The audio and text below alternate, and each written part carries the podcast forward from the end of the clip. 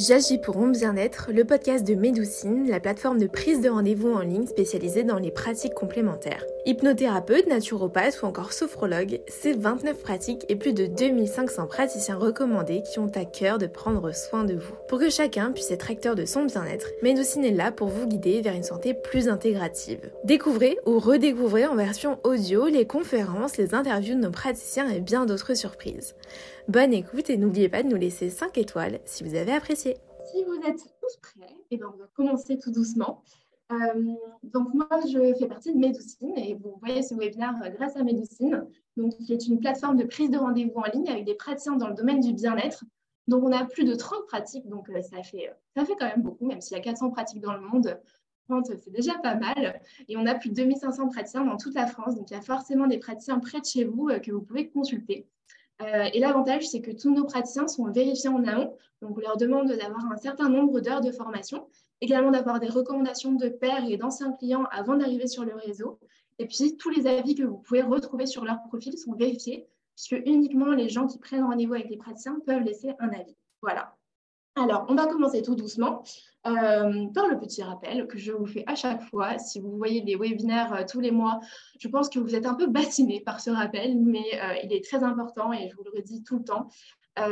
N'oubliez pas vraiment que tous les conseils et toute la pratique de médecine douce dont on va parler aujourd'hui, notamment avec Céline, sont vraiment à prendre en compte, s'il vous plaît, avec un suivi de votre médecin traitant et de manière générale avec la médecine allopathique. C'est vraiment la combinaison euh, des deux euh, pratiques, des pratiques complémentaires et de la médecine allopathique qui font que vous êtes en bonne santé et que vous ayez un bien-être vraiment sur le long terme et global. Voilà, donc je tiens encore à le préciser. On va commencer tout doucement du coup avec ce webinaire. Encore une fois, n'hésitez pas à poser vos questions tout le long du webinaire dans l'onglet questions-réponses. Euh, moi, je les regarde et puis on répondra à quelques questions en fin de webinaire. et puis à discuter en fait dans l'onglet de discussion aussi. on est là pour répondre à vos questions. Euh, et puis, euh, moi, je vous envoie le replay demain. Euh, je sais que la question va arriver, donc je m'anticipe. Je vous envoie le replay demain par mail, donc dans votre boîte mail. Donc, pas de problème si vous devez partir plus tôt. donc voilà, on va commencer tout doucement. Donc, pour ce webinaire sur le sujet du sucre et de dire stop au sucre. et ce webinaire est en partenariat avec Casidomi, donc on est vraiment ravis de faire ça avec eux et notamment avec Lucille, qu'on va présenter tout de suite peut-être. Euh, Céline Lucie, si vous souhaitez vous présenter, c'est le. Je vous passe la parole. Merci Clara. Alors bah oui, donc moi je suis Céline Nickel. Effectivement, euh, comme tu disais, moi je suis hypnothérapeute et je suis chez Médoucine aussi. Ça fait plus de huit ans maintenant que je pratique, donc j'ai vu pas mal de sujets différents. Et l'un des, grands pans de mon activité, c'est tout ce qui a trait à l'alimentation et si besoin ou si euh, la volonté de la personne en est ainsi, également la perte de poids mais surtout ce fameux rapport à l'alimentation est donc bien souvent en lien avec le sucre. Aussi tout ce qui est plutôt gestion des émotions ou des traumas. Euh, actuellement, je pratique en Alsace, mais également en visio. Voilà pour la petite euh, intro hyper courte. Et du coup, je te laisse la parole, Lucille.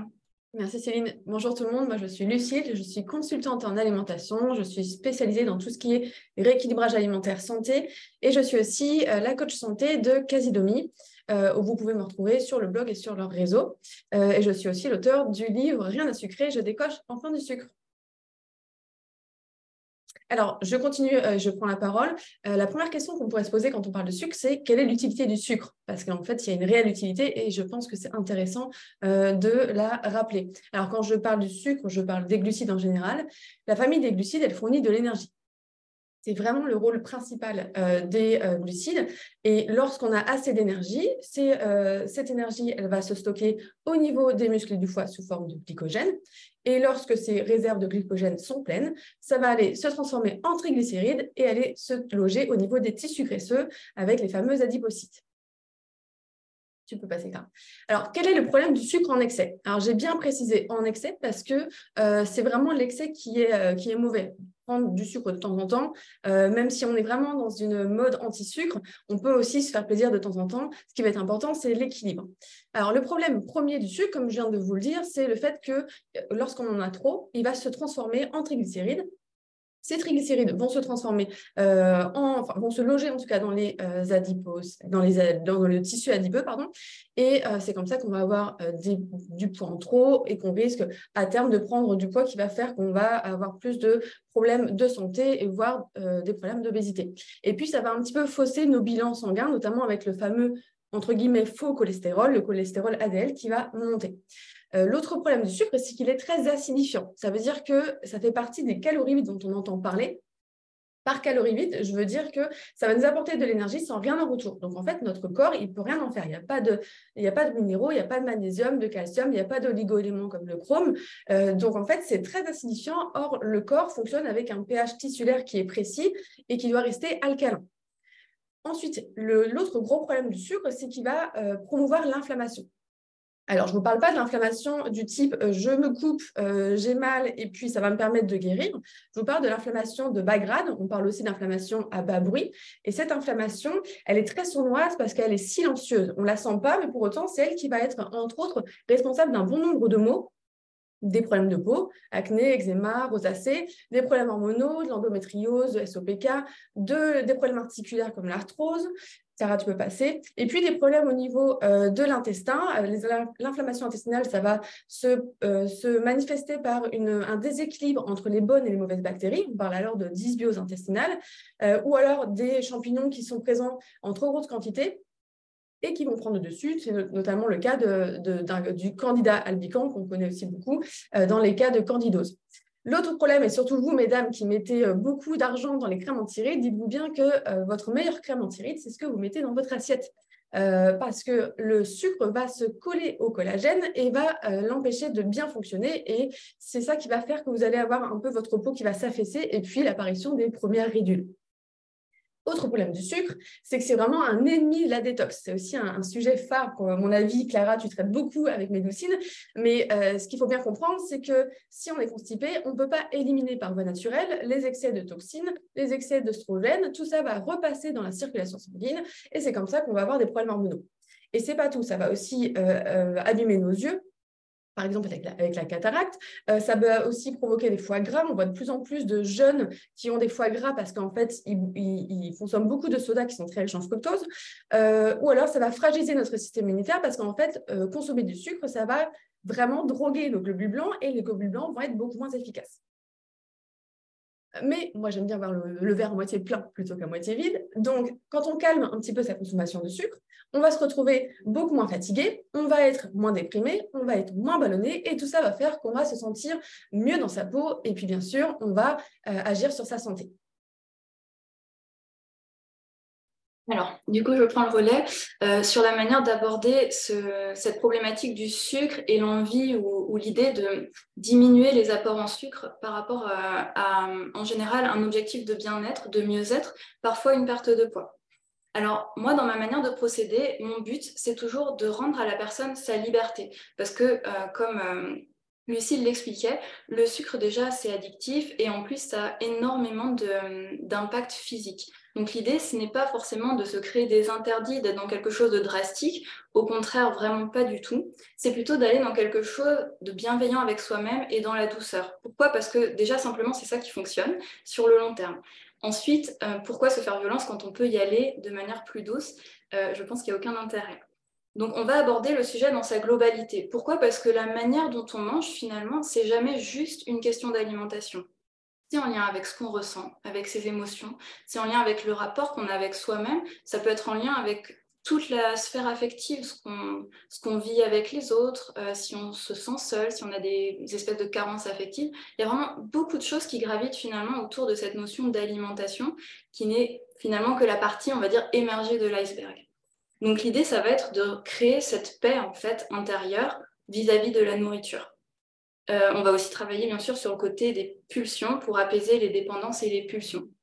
Pour ça, on utilise la plupart du temps, en tout cas, on utilise l'hypnose pour quelles raisons Vous en avez certainement beaucoup entendu parler, notamment pour tout ce qui est en lien avec l'arrêt de la cigarette, parce qu'en fait, c'est un outil qui va être très efficace pour tout ce qui est d'ordre comportemental. Quand on a une habitude, un geste, quelque chose qu'on souhaite modifier de manière plutôt douce en général. Donc, puisque ça fonctionne pour des habitudes du type fumer ou euh, ce type-là, bien sûr, ça fonctionne aussi pour ce qui est d'ordre alimentaire. C'est bon, tu peux, tu peux passer, Clara. Merci. Donc, je tiens également à faire ce rappel euh, avant toute chose. Effectivement, je reviens, dessus très, très régulièrement. J'insiste énormément, mais parce que c'est vraiment euh, la base de la base. Pour que ça fonctionne, il ne faut pas se mettre dans quelque chose de trop restrictif. Si on se cantonne à manger que de la salade verte et des légumes, à un moment ou à un autre, forcément, il y aura un sentiment de frustration. Alors, attention, il n'est peut-être pas conscient, mais il est là quand même. Euh, Lucie, je pense, confirmera qu'il y a également un stress physiologique, en fait, si on est dans quelque chose de trop radical tout de suite sur le long terme. Euh, et du coup, cette frustration, encore une fois consciente ou inconsciente, va générer une forme de compensation à un moment ou à un autre. Certains, ça peut être au bout de trois jours, pour d'autres, ça peut être au bout de trois mois. Mais c'est comme ça, en fait, que petit à petit, on va créer ces effets yo-yo où comment dire, on, on vacille énormément et émotionnellement, on n'est pas stable du tout en général c'est pas toujours le cas, mais c'est souvent associé à beaucoup de culpabilité. Et après, comme on culpabilise, bah, qu'est-ce qu'on fait? Du coup, on se restreint à nouveau et le cercle continue, continue, continue. Donc, le but, c'est vraiment de briser ce cercle-là et simplement de retrouver une écoute de soi-même. Alors, pourquoi l'hypnose? Du coup, je vous parlais de l'hypnose parce que souvent, les envies de sucre, euh, les pulsions et la manière dont on s'alimente est liée à des processus qui sont plutôt de l'ordre de l'inconscient. La plupart des personnes qui viennent me voir, en général, elles savent très bien ce qu'elles ont besoin de manger. Alors si ce n'est pas le cas, si elles sont pas sûres, en général, moi je leur conseille de s'orienter aussi vers un spécialiste en nutrition, en diététique, un naturopathe, quelqu'un qui va pouvoir vraiment leur donner les, bonnes euh, directions à prendre pour eux, parce qu'il faut savoir aussi qu'en général, c'est plutôt personnalisé aussi à votre cas, à vos pathologies, etc. Mais en tout cas, la plupart du temps, les personnes qui viennent me voir savent ce qu'elles ont besoin de manger et ce qu'elles devraient éviter de manger. Mais ça fonctionne pas, elle n'y arrive pas pour X ou Y raison, parce qu'il y a trop d'envie, parce qu'il y a trop de stress, etc. Donc l'idée, vu que c'est inconscient, c'est d'aller chercher des solutions au niveau inconscient. Et pour ça, l'hypnose est un super outil parce qu'on va pouvoir accéder à des ressources qui sont comme un petit peu euh, enfouies dans l'inconscient et qu'on n'utilise pas, simplement. Euh, je vous ai aussi mis ce petit rappel parce que c'est un mythe de l'hypnose qu'on revoit très souvent. Tout le monde est réceptif à l'hypnose c'est une question qu'on me pose très souvent. Alors, le résultat de la séance en elle-même, bien sûr, on ne peut jamais le garantir, même un médicament, on ne peut pas le garantir. Mais par contre, tout le monde est capable d'être dans un état d'hypnose. Ça, c'est sûr et certain. L'idée, c'est juste de se détendre et il n'y a pas forcément besoin d'être dans un état très profond. On peut être dans un état léger pour avoir des changements très significatifs en termes comportementaux et émotionnels. Alors, voici la, la slide la plus importante, on va dire, donc sur les pistes que vous pouvez explorer en hypnose notamment. Donc comme je vous disais, on va aborder le sujet de manière globale. L'idée, ça va être de retravailler, de restructurer le lien et le rapport qu'on a avec l'alimentation, d'aller en profondeur, mais toujours dans la douceur.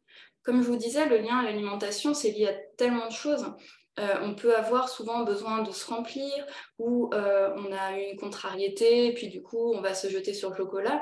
Euh, d'ailleurs, soit dit en passant, c'est pas un problème hein, si ça arrive une fois de temps en temps et puis que c'est maîtrisé, enfin maîtrisé, c'est pas le terme, mais que ça part pas dans tous les sens. Moi, ça m'arrive aussi et je ressens euh, une contrariété ou je passe une mauvaise journée, une journée difficile et je prends un petit peu de chocolat, ça fait du bien. C'est pas un problème. Le problème, entre guillemets, c'est euh, si c'est tout le temps ou si c'est pulsionnel. Mais en tout cas, il y a un lien vraiment avec, avec ce besoin de réconfort en général, donc les fins émotionnelles. Souvent aussi, on mange par ennui ou euh, si on est trop stressé, angoissé, etc. Et il y a des personnes également qui ont carrément perdu la, sensation de satiété, qui n'arrivent plus à s'arrêter euh, ou qui mangent trop vite ou euh, qui ont besoin de se reconnecter un peu avec ces sensations naturelles du corps. Donc là, moi, mon but, c'est de retrouver quelque chose de complètement naturel parce que l'alimentation, finalement, on la mentalise beaucoup et c'est bien parce qu'on a de plus en plus d'informations, donc c'est super intéressant. Mais le revers de la médaille, c'est que du coup, on va avoir tendance à se créer des règles rigides plutôt que de s'écouter soi-même. Et c'est euh, quelque chose qui est quasiment automatique. Donc si on sombre, on va dire, dans l'excès, on va être dans quelque chose de très rigide, un peu presque de l'orthorexie ou des choses comme ça. Donc l'idée, ça va être de retrouver ce lien naturel. C'est comme si vous pouvez imaginer... Euh, un animal dans la nature qui vit en liberté, dans un environnement où il a de l'alimentation à profusion, lui, va manger simplement ce qui lui fait du bien dans les quantités dont il a besoin, ni plus ni moins. Et du coup, l'idée, c'est de retrouver ça, ce, euh, ce feeling naturel.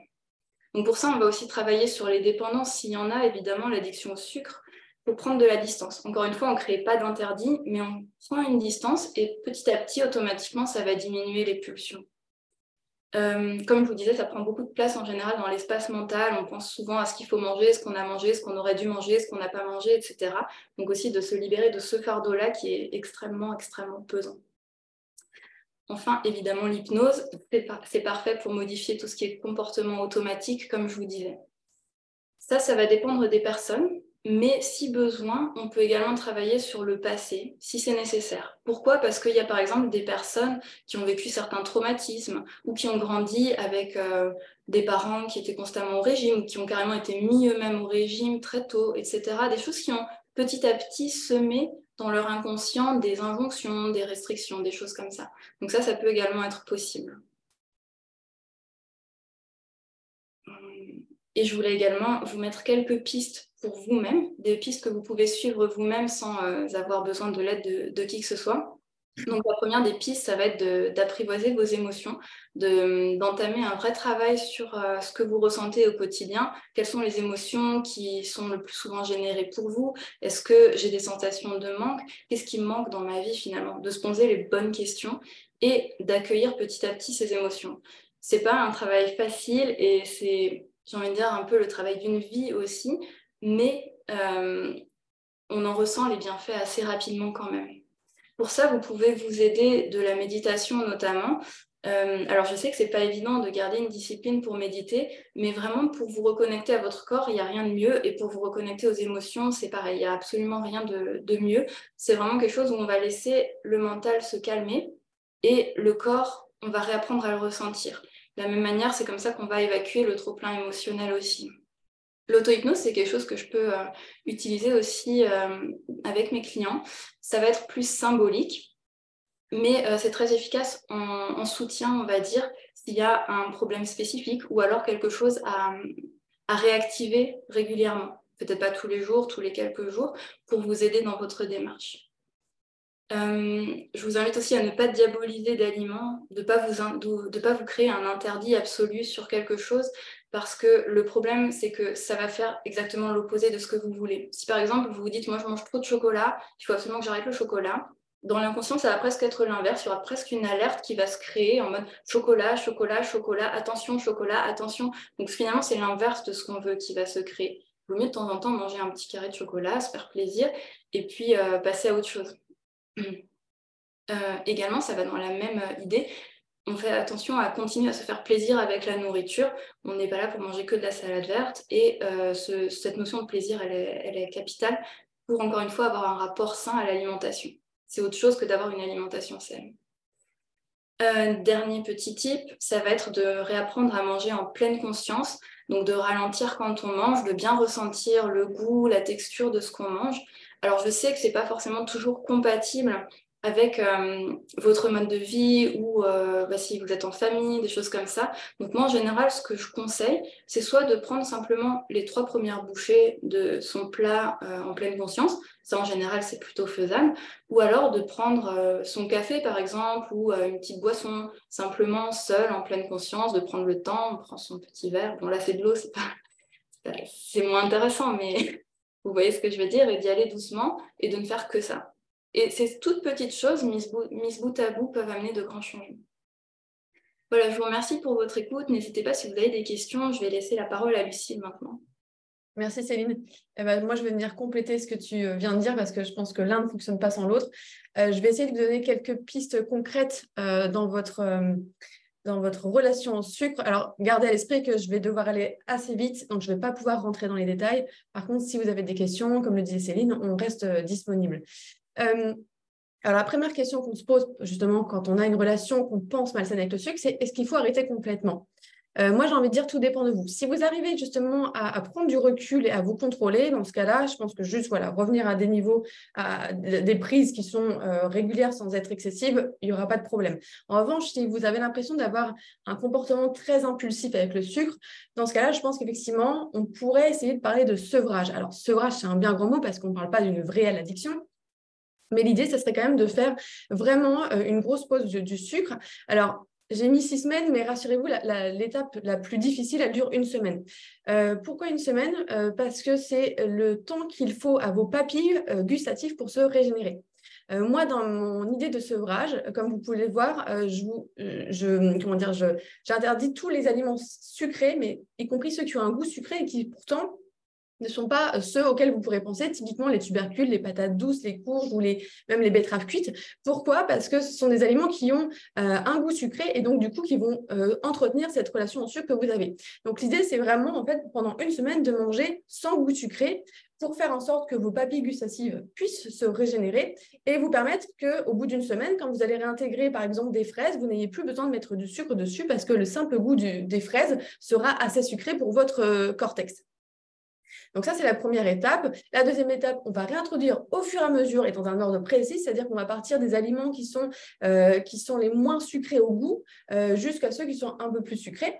Et puis la troisième étape, on va lever les interdictions parce que comme le disait Céline, moi je ne crois pas aux interdits. Hein. c'est comme ça qu'on fait du yo-yo et c'est comme ça qu'on euh, détruit son métabolisme et qu'on stocke pour rien. mais l'idée, c'est qu'on ne va pas faire n'importe quoi, tant sur la qualité, c'est-à-dire qu'on va partir sur des sucres sains, que sur la quantité, avec idéalement 2-3 jokers par semaine. Par exemple, ce soir, vous avez un pot de départ, euh, jeudi soir, vous avez euh, un restaurant, puis samedi soir, vous avez des invités chez vous, et le reste du temps, vous mangez équilibré, toujours avec cette notion plaisir, parce que comme le disait Céline, c'est hyper important de se faire plaisir à chaque repas, euh, simplement en faisant de meilleurs choix. Tu peux passer. Euh, alors, ce qui va être aussi très important, c'est d'individualiser parce que l'alimentation, c'est vraiment quelque chose qui est personnel. Euh, ce qui est bon pour vous est peut-être un poison pour votre voisin. C'est vraiment ça qu'il faut comprendre.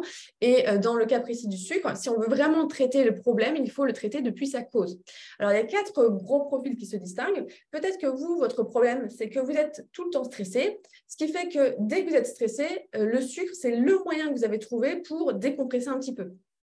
Et dites-vous bien en plus que quand vous êtes stressé, vous avez des taux de cortisol, donc votre hormone du stress, qui, euh, sont bien plus élevés, qui font que vous allez avoir euh, une hyperglycémie, c'est-à-dire vous allez avoir trop de sucre dans le sang. C'est un moyen euh, naturel du corps pour vous, bah, pour, éviter en fait que vous soyez en danger. Donc c'est quand même plutôt bienfaisant pour votre corps. C'est juste que vous, vous ne le vivez pas trop comme ça parce que c'est comme ça qu'on stocke malheureusement.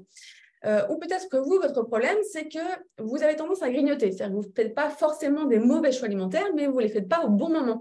Euh, et la chrononutrition, c'est quelque chose qui est très important dans tout ce qui est gestion de la minceur euh, ou gestion effectivement des snacks sucrés. manger les bonnes choses au bon moment va vous permettre justement d'avoir moins envie de vous jeter vers le sucre. Et ça, c'est hyper important à comprendre. Euh, et dans le cas donc, justement des grignotages, en fait, à partir du moment où vous grignotez sucré, vous allez avoir euh, une hyperglycémie qui est euh, systématiquement suivie d'une hypoglycémie réactionnelle, c'est-à-dire qu'en réaction à ce trop de sucre dans le sang, vous allez avoir pas assez de sucre dans le sang, et donc comme vous, êtes, vous allez être fatigué et en manque d'énergie, bah, l'idée, ça sera d'aller vers du sucre. Tu peux passer, Clara. Le troisième profil, euh, ça c'est plutôt pour vous, mesdames, quand euh, vous savez que vous avez envie de sucre à un moment précis du mois. Généralement, c'est lié, à, votre cycle, donc c'est généralement quelques jours, voire euh, quelques semaines avant vos règles. Qu'est-ce qui se passe? C'est qu'en fin de cycle, vous avez une chute de la progestérone et en revanche, en revanche pardon, vous avez beaucoup plus d'oestrogène, ce qui fait que vous avez une glycémie qui va baisser. Et donc, on revient à ce cercle vicieux dont je vous parlais tout à l'heure. Et puis en plus, vous avez des variations hormonales qui font que vous allez sécréter moins de sérotonine. Or, la sérotonine, pour euh, simplifier, c'est euh, l'hormone du bien-être. Sans sérotonine, forcément, vous allez chercher euh, du sucre parce que le sucre, en fait, est très sérotoninergique et donc ça va vous faire du bien, malheureusement, juste sur le moment. Et le quatrième profil qui se distingue, c'est le profil intestinal. Peut-être que vous, votre problème, c'est que vous avez cette fameuse dysbiose intestinale dont je vous parlais, qui fait que vous êtes tout le temps ballonné, vous avez tout, tout le temps mal et du coup, vous êtes un petit peu déprimé forcément déprime et fatigue, puisque les mauvaises digestions entraînent de la toxémie et entraînent une grosse fatigue, font que vous allez vous tourner davantage vers les snacks sucrés. Et puis aussi, dans le cas des candidoses, par exemple, bah, le, candidose, le candida, c'est un champignon qui se nourrit notamment de, sucre. Et donc, en fait, sans que vous, n'ayez, euh, vous, le puissiez agir, en fait, c'est le champignon qui vous donne envie de sucre. Tu peux passer. Alors, Rentrons maintenant dans le concret. Qu'est-ce qu'on peut faire dans ces cas-là euh, pour essayer de mieux maîtriser son sucre? La première règle que je voulais vous donner, c'est de faire une détox de vos placards. Alors, c'est un peu compliqué quand on est maman, euh, mais moi, ce que je vous conseille vraiment, c'est d'essayer de vous trouver un espace à vous, si possible, euh, dans votre cuisine, qui soit loin de l'espace des enfants et du mari avec plein de gâteaux, pour que vous ne soyez pas, à chaque fois que vous ouvrez le placard, tenté par les snacks des autres membres de la famille. Ce qu'on va limiter, c'est les choses assez clichés, mais effectivement, les sucres blancs et ou raffinés, le sirop d'agave qui est très à la mode, qui pour autant euh, est très riche en fructose. Et le, problème du fructose, c'est que quand, euh, moi j'ai des clientes hein, comme ça qui, qui, sucrent tout avec le sirop d'agave du matin au soir, le thé, le café, etc., ben, on se retrouve en fait à avoir trop de sucre, fructose pardon, par rapport à ce que le foie peut gérer. Hein. Normalement, le foie peut gérer à peu près 25 grammes de fructose, ça va vite, hein. une pomme, une banane, c'est déjà ça.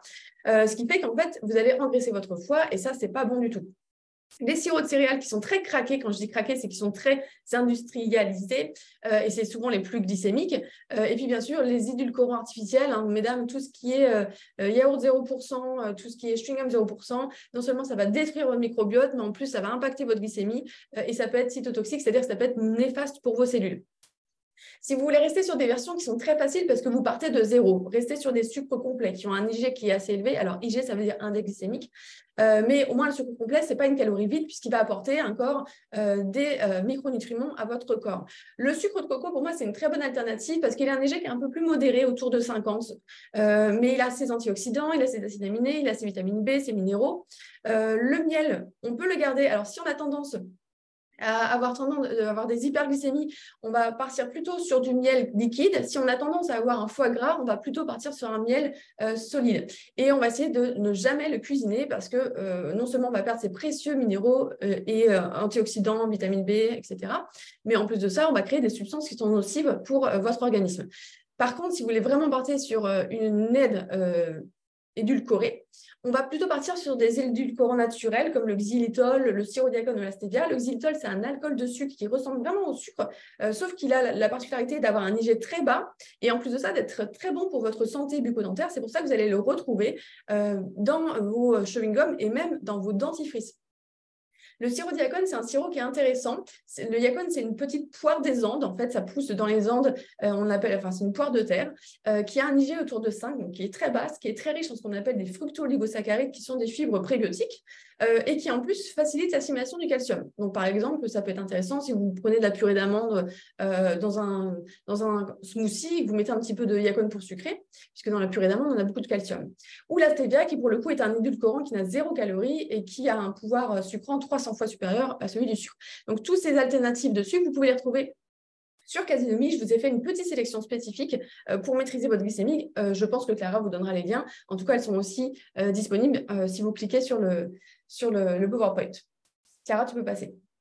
Ma deuxième règle, ça va être d'apprendre à lire les étiquettes ça serait intéressant que vous deveniez euh, vos propres détectives. Alors, euh, comment on fait pour repérer le sucre? Dites-vous bien qu'il existe 60 noms différents. Donc, ça va être hyper important d'être un petit peu euh, exigeant dans la lecture de vos étiquettes. Alors, vous pouvez le retrouver avec tout ce qui, est, qui comprend le suffixe ose, le suffixe ol. si votre nom comprend du malt ou du dex, c'est pareil, c'est du sucre. Attention aux fécule de maïs pour remplacer les farines pour faire soi-disant un, gâteau qui est plus léger. Ben, en fait, vous aurez un gâteau beaucoup plus glycémique. Et attention aux amidons qu'on trouve aussi beaucoup dans les boissons végétales, amidons de maïs, amidons de riz, etc. C'est pareil, c'est glycémique. Et bien sûr, comme je vous le disais, les sirops qui sont un petit peu néfastes. Tu peux passer. Alors, autre euh, point important, ça va être de regarder la place du sucre, puisque les ingrédients sont toujours placés. Pardon? Pardon. Excuse-moi, je me permets de t'interrompre trois secondes. J'ai des commentaires qui disent que tu parles très très vite et que c'est dur de te suivre. Si tu ah peux juste je dois vous dire que je parlais lentement pour moi, hein, parce que je dis qu'on est pressé, mais je prenais le temps. Alors, il y a beaucoup d'informations, mais comme je vous le disais, malheureusement, euh, j'ai très peu de temps pour parler, donc je suis obligée d'aller un petit peu vite pour qu'ensuite on puisse euh, passer les questions, mais euh, je vais essayer d'aller moins vite.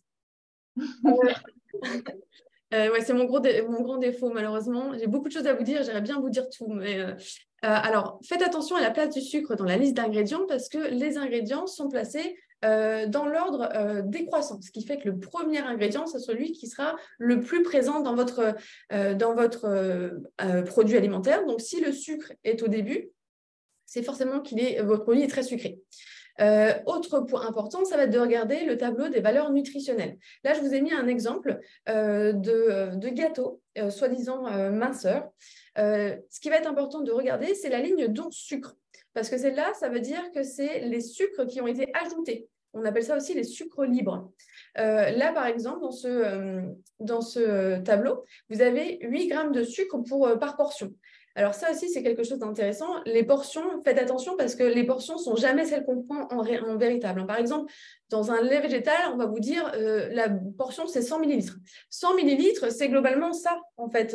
donc, vous n'allez jamais prendre ça dans, vos, dans votre bol le matin ou quand vous faites un latte, c'est rare. Donc, pensez bien en fait à multiplier en fonction de la quantité que vous utilisez. Euh, et alors, typiquement ici, euh, ce qui va être intéressant, c'est de toujours penser qu'une cuillère à café, c'est à peu près l'équivalent de 4 grammes de sucre. Donc là, par portion, on a 2 cuillères à café de sucre pour deux biscuits. Euh, sachant que logiquement, on a tendance à manger 3-4 biscuits, on peut être directement à 4 cuillères à, café de sucre, ce qui est beaucoup. Normalement, il faudrait ne pas dépasser 25 grammes euh, de sucre ajouté par jour, et ça va très vite parce que rien qu'un yaourt aux fruits, c'est à peu près 12 grammes de sucre. Tu peux passer. Méfiez-vous aussi des allégations parce qu'elles ont tendance à vous détourner l'attention euh, euh, de tout ce qui est vraiment important, à savoir de, la lecture des ingrédients et de l'étiquette nutritionnelle. Donc, sans sucre ajouté, ça veut dire quoi? Ça veut dire, quand c'est au singulier, qu'on n'a pas de saccharose, donc on n'a pas de, sucre blanc, euh, mais on peut avoir d'autres sucres. On peut avoir du fructose, par exemple. sans sucre ajouté au pluriel, ça veut dire qu'on a uniquement les sucres naturellement présents. Typiquement, une compote sans sucre ajouté, ça va être son cas, mais une compote, ça reste très sucré. Sans sucre au pluriel, euh, ça veut dire qu'on n'a pas de sucre simple, donc fructose, lactose, galactose, saccharose, etc. Mais on peut avoir des sucres naturels également présents ou des édulcorants. Et allégé en sucre, ça c'est très intéressant parce qu'en fait, allégé en sucre, ça veut dire qu'on a 30% de sucre en moins par rapport au produit de référence. Et c'est quoi le produit de référence? C'est la question à se poser. Parce que si votre produit, imaginez, c'est euh, des céréales de petit déjeuner qui sont censées être pour les femmes, euh, un peu minceurs, euh, mais si on a 30% de sucre en moins par rapport à une autre gamme de la marque, si cette gamme, elle est déjà très sucrée, 30% bah, de sucre en moins, ça restera toujours très sucré. Donc, il faut vraiment se poser les bonnes questions.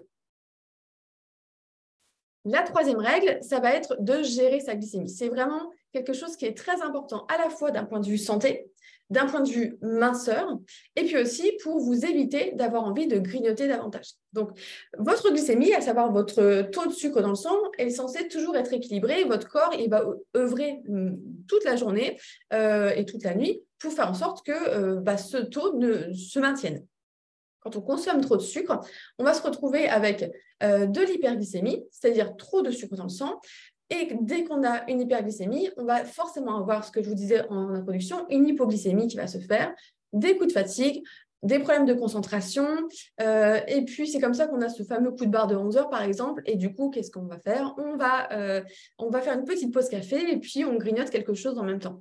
Et c'est pour ça qu'à partir du moment où vous comprendrez que contrôler votre index glycémique et même si on allait plus loin, votre charge glycémique, ça va vraiment permettre de vous contrôler dans vos pulsions alimentaires. Alors, mes astuces. Euh, je vous ai donné quelques astuces ici qui peuvent être intéressantes pour vous à implémenter euh, chaque jour. La première des choses, ça va être de se familiariser avec les aliments à index glycémique et à charge glycémique bas. Euh, on a pas mal euh, d'articles sur le blog de Casimir à ce sujet qui vous permettront d'aller un peu plus en détail. Comme je vous le disais, euh, je ne peux pas aller trop dans les, dans, les explications, mais déjà, à partir du moment où vous allez comprendre ce qu'est l'index glycémique, ce qu'est la charge glycémique et quels aliments favoriser dans votre assiette, ça va vraiment être le B à bas pour gérer vos pulsions et vous débarrasser de, cette, de ces envies fulgurantes qui vous prennent euh, à 11h du matin, à 16h ou euh, à 21h. Ensuite, l'autre chose qui va être importante, c'est de contrôler vos apports en glucides justement pour maîtriser votre charge glycémique. Euh, moi, le moyen, enfin dans mes coachings, je ne parle jamais de calories parce que j'ai une vision un peu plus naturelle et instinctive de l'alimentation, mais dites-vous bien que ce qui va être intéressant, c'est par exemple quand vous prenez votre assiette idéale, un quart de votre assiette, ça sera les glucides. Euh, un quart protéines et euh, une demi-assiette de légumes. Ça, c'est vraiment l'assiette parfaite pour vous permettre de contrôler justement votre glycémie. Euh, faites le plein de fibres. Ça, c'est hyper important pour plusieurs raisons. Les fibres vont vous permettre de vous rassasier, vont lutter contre la constipation, vont vous aider à détoxifier. Et puis, en plus de ça, elles vont apporter plein de bénéfices pour votre microbiote. Un microbiote en bonne santé, c'est un microbiote aussi qui va vous permettre de déstocker.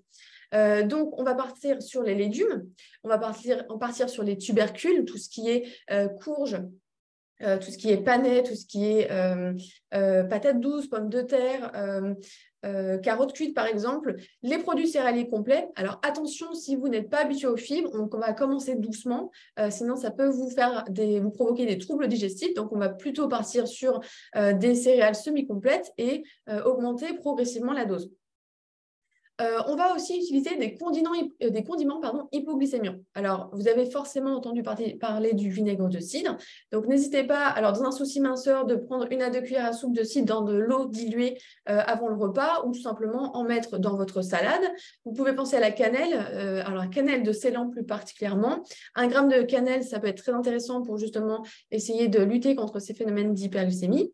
Le thé vert pendant le repas, ça peut être intéressant aussi, mais j'ai tendance à, le mettre euh, avec euh, une réserve parce que si vous avez déjà des problèmes euh, d'absorption de fer, le thé vert ne va pas arranger le problème. Donc, on va essayer de faire ça dans un repas qui ne contient pas de fer. ou alors, si justement votre problème c'est d'avoir trop de fer, vous pouvez utiliser cette méthode. Et puis, pensez aussi au citron hein, sur vos lentilles, par exemple, sur vos protéines végétales pour mieux assimiler le fer et en plus profiter du côté hypoglycémiant. Ensuite, il va être important de penser au mode de cuisson. plus votre produit va être cuit, plus il va être glycémique. C'est pour ça que, par exemple, si vous me dites bah, les pommes de terre, c'est mal, c'est pas bon, bah, en fait, de quelle pomme de terre on parle? Est-ce qu'on parle d'une pomme de terre en purée dont l'index glycémique va être très élevé ou d'une pomme de terre que vous allez cuire à l'eau vous allez faire refroidir et que vous mangerez le lendemain en salade, qui va créer euh, de l'amidon résistant, qui est un type d'amidon qui ne va pas être digéré euh, comme les autres amidons et qui va en plus être très bénéfique pour votre santé intestinale. Manger les aliments les moins transformés possibles, c'est vraiment quelque chose de basique, mais en fait, on a tendance à l'oublier. À partir du moment où vous, vous, prendrez un peu la main sur votre cuisine, bah, vous allez aussi prendre la main sur tout le côté glycémique. Euh, vous allez être beaucoup plus rassasié, apporter beaucoup plus de micronutriments. Et en fait, si on a une bonne, euh, un bon turnover des, nutriments, une bonne variété euh, dans notre assiette, ça va nous permettre en fait d'avoir un organisme sain qui va avoir moins tendance à aller chercher de l'énergie via le sucre. Pensez aussi à bien commencer votre journée. Le B c'est le petit déjeuner. Un bon petit déjeuner doit être protéiné, avoir un peu de gras et euh, moins de glucides. On peut en avoir, mais de bonne qualité. Mais vraiment, le côté protéiné va être important parce que ça va vous permettre de produire ce qu'on appelle de la dopamine. Et la dopamine, c'est votre hormone de l'éveil, de l'entrain, de la motivation qui va vous faire tenir euh, toute la matinée et qui va aussi vous rassasier beaucoup plus longtemps et donc vous éviter de craquer sur un snack sucré.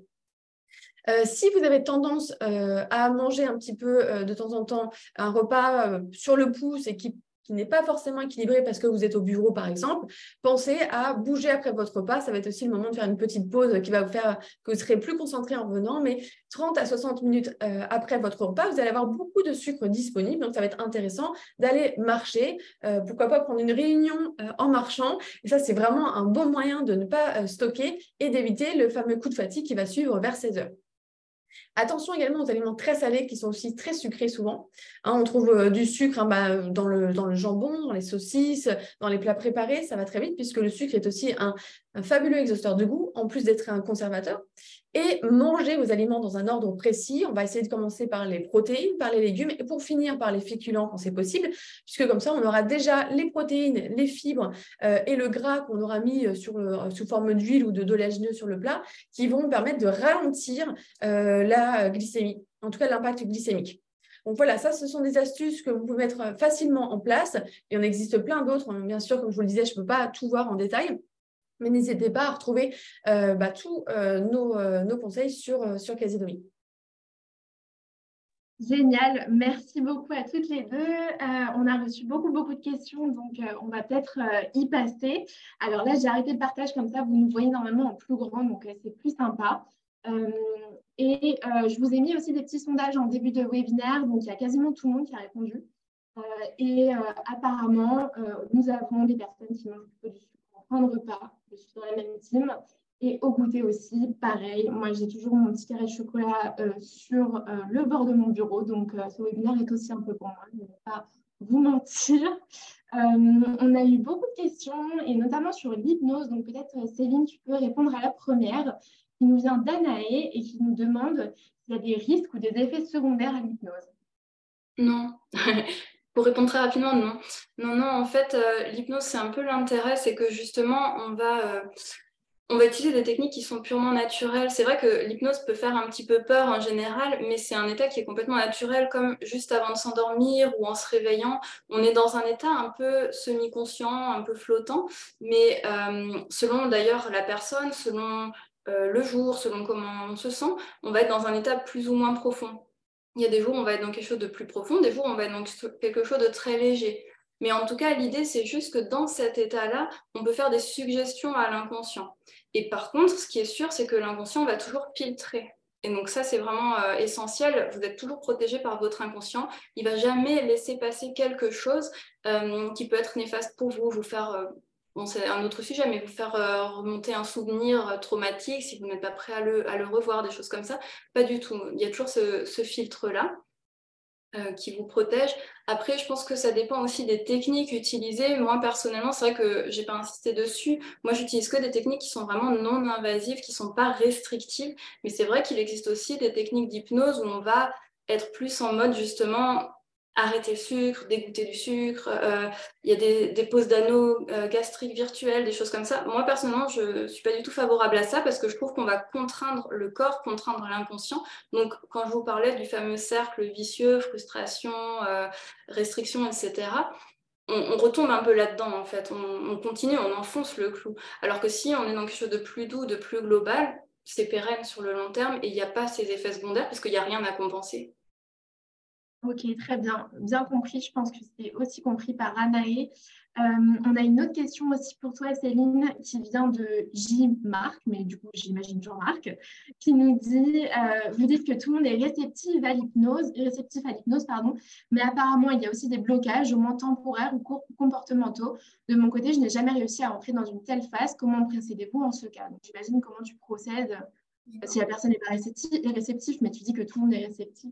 Oui, pour moi, oui. Alors, ça va dépendre de ce qu'on appelle réceptif, effectivement. Euh, déjà, il y a l'hypnose de spectacle, donc, euh, qui est très différente. Vous avez peut-être déjà vu, il y a beaucoup de claquements de doigts, il y a des manières d'entrer en, hypnose, en transe, on va dire, mais c'est aussi un mot qui véhicule une certaine image, donc je l'utilise aussi avec euh, des pincettes. On va, vous savez, mettre la main sur la tête, la personne tombe, des choses comme ça ça fonctionne, ça, ne fonctionne vraiment pas sur tout le monde. Moi, par exemple, ça fonctionne pas du tout sur moi. C'est un langage qui est très direct, très autoritaire. Donc, il y a des gens, c'est pas conscient, c'est pas volontaire, mais ça va braquer. J'en fais partie. Donc, clairement, ça, ça marche pas sur tout le monde.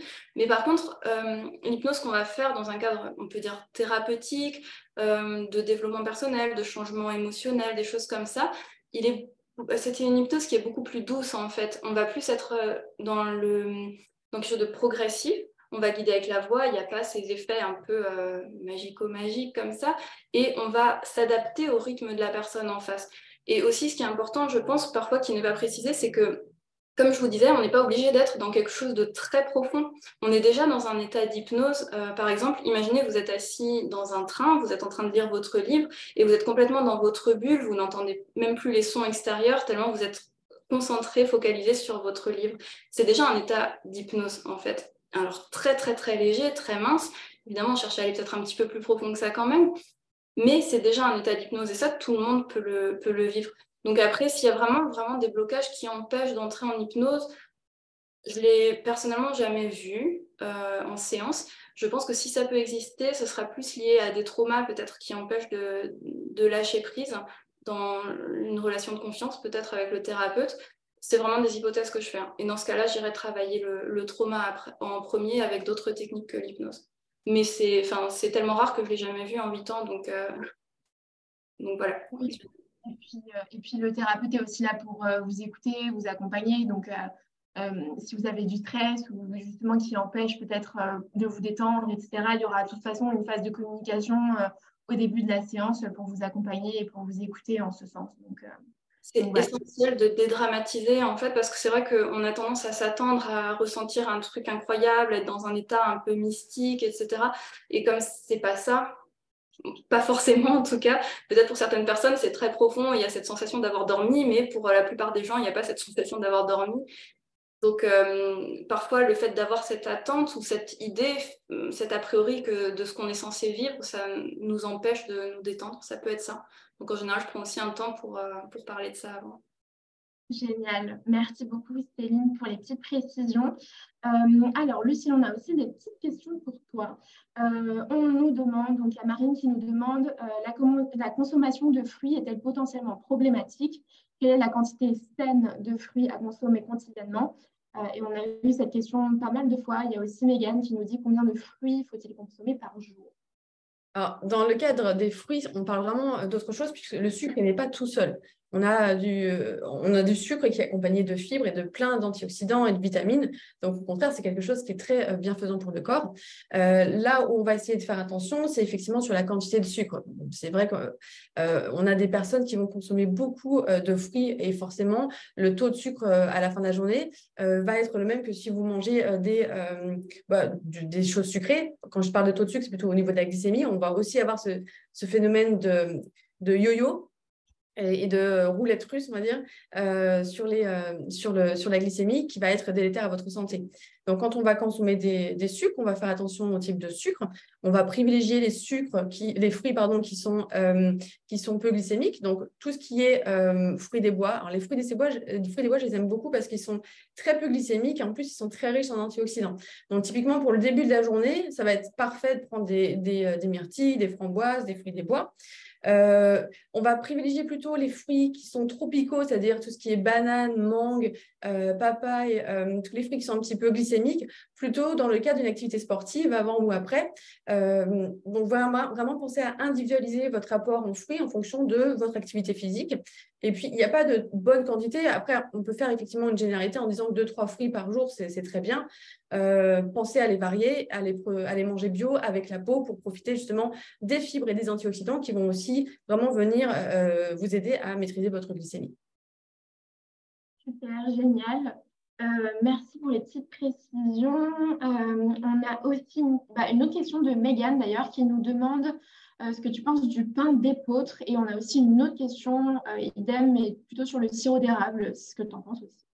Alors, le pain d'épeautre, c'est l'épeautre. Alors là, on parle plus spécifiquement d'un type de céréale donc, euh, qui est dite ancienne céréale, euh, qui est censée avoir subi, moins euh, de, procédés d'hybridation que le, que le blé moderne, ce qui fait qu'il est un peu plus digeste et vu un petit peu plus noble. Donc pour les personnes qui sont un petit peu sensibles au gluten, ça peut être intéressant, surtout quand c'est du petit épeautre.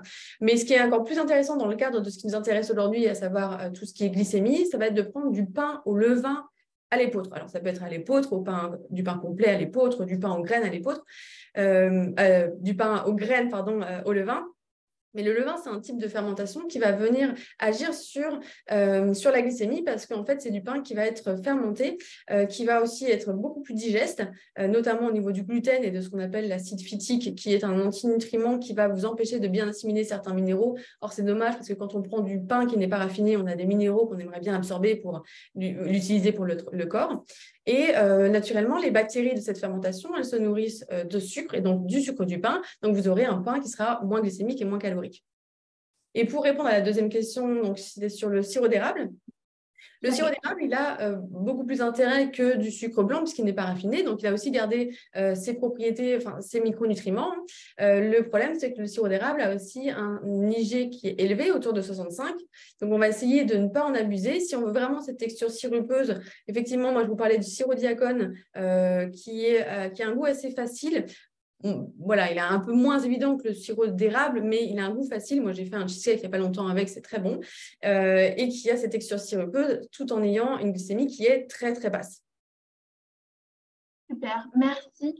Euh, il y a eu quelques personnes aussi euh, qui étaient intéressées de prendre rendez-vous avec toi, Céline, et qui se posaient la question de l'hypnose du coup en visio. Est-ce que tu peux nous en parler un petit peu? Est-ce que ça fonctionne euh, toujours aussi bien? Quelle est la différence peut-être avec une séance classique Alors, euh, l'hypnose en visio, il n'y a vraiment aucun problème parce que l'hypnose va de toute façon être guidée uniquement par la voix. Donc, c'est un des intérêts. C'est vrai que euh, autant c'est sympa d'être ensemble, autant ce qui est pas mal quand on est en visio, c'est que vous restez chez vous dans votre petit cocon, c'est bien aussi. c'est aussi très appréciable que de reprendre le métro juste derrière. Euh, par contre, ce qui est super important pour euh, la visio, pour l'hypnose, bon, c'est déjà évidemment d'avoir une connexion Internet euh, de relativement bonne qualité. au moins pour se voir en webcam. Au pire, si le son, ça passe pas, on peut mettre le son sur le téléphone, ça passe. Il faut que vous ayez une pièce où vous serez seul et pas dérangé pendant toute la séance. Ça, par contre, c'est important parce que pour pouvoir lâcher prise un minimum, au moins se détendre un petit peu, il ne faut pas être en, double pensée, on va dire, d'un côté écouter l'hypnose euh, ou être dans la séance, et de l'autre être en train de penser au fait que, ah ben non, il y a euh, un tel ou une telle qui va passer dans 20 minutes, qu'il euh, y a le facteur, que, je ne sais pas, il y a les enfants à côté. Ça, c'est très important. Mais sinon, au-delà de ça, il n'y a, a, aucun problème. Comme je vous disais, c'est vraiment guidé que par la voix. Donc, c'est complètement, complètement efficace. C'est le, les confinements qui m'ont fait passer à la visio aussi tu as eu un avantage et je dois dire que ça a bien marché. Bah, c'est super. Et en ce sens, d'ailleurs, on a un petit commentaire de Claudia qui nous dit Je fais des séances d'hypnose de temps en temps. J'ai aussi appris à pratiquer l'auto-hypnose. Et ce n'est pas plus inquiétant ou mystérieux que lorsqu'on conduit sa voiture et qu'on se rend compte qu'on a loupé sa sortie de l'autoroute parce qu'on était ailleurs. Ça ne nous a pas empêché de conduire en toute sécurité. Je pense que c'est un bon résumé. Exactement, merci. c'est une, très bonne, une très bonne image. Oui, carrément. Euh, bah, écoutez, on n'a pas beaucoup plus de questions. N'hésitez pas, peut-être qu'on peut en prendre une petite dernière euh, dans l'onglet questions-réponses ou dans l'onglet discussion avant de se dire euh, au revoir cette fois-ci seulement. Ne vous inquiétez pas. alors, on a la question d'Alima. Où est-ce qu'elle est? Alima, si vous pouvez reposer votre question peut-être. Euh, sinon, je pense qu'écoutez, on va peut-être se dire au revoir. Est-ce que vous avez un dernier mot, euh, Céline et Lucille? Ou c'est votre dernier mot? Une petite question, je peux y répondre. Combien faut-il compter de ça ah, pour avoir des résultats durables? Alors, c'est vrai que ça va dépendre des gens, c'est toujours un petit peu difficile, mais effectivement, en général, moi, je conseille de faire 5-6 séances, euh, de les espacer d'à peu près 2-3 semaines, et en général, ça suffit largement. C'est vraiment une généralité, hein. je peux c'est pas un contrat. Hein. Évidemment il y a des personnes au bout de deux trois séances c'est réglé, euh, d'autres euh, c'est beaucoup plus long, mais en général 5-6 séances c'est déjà très très bien. Je vous remercie chaleureusement d'être euh, venu à ce webinaire donc de Médoucine avec Casidomi et puis je vous dis à très vite pour un nouveau. Merci Céline et merci Lucille. C'était le podcast J'agis pour mon bien-être de Médoucine. Merci de nous avoir écoutés. Si vous avez aimé cet épisode, vous pouvez nous laisser 5 étoiles, ça nous fait toujours plaisir de vous lire.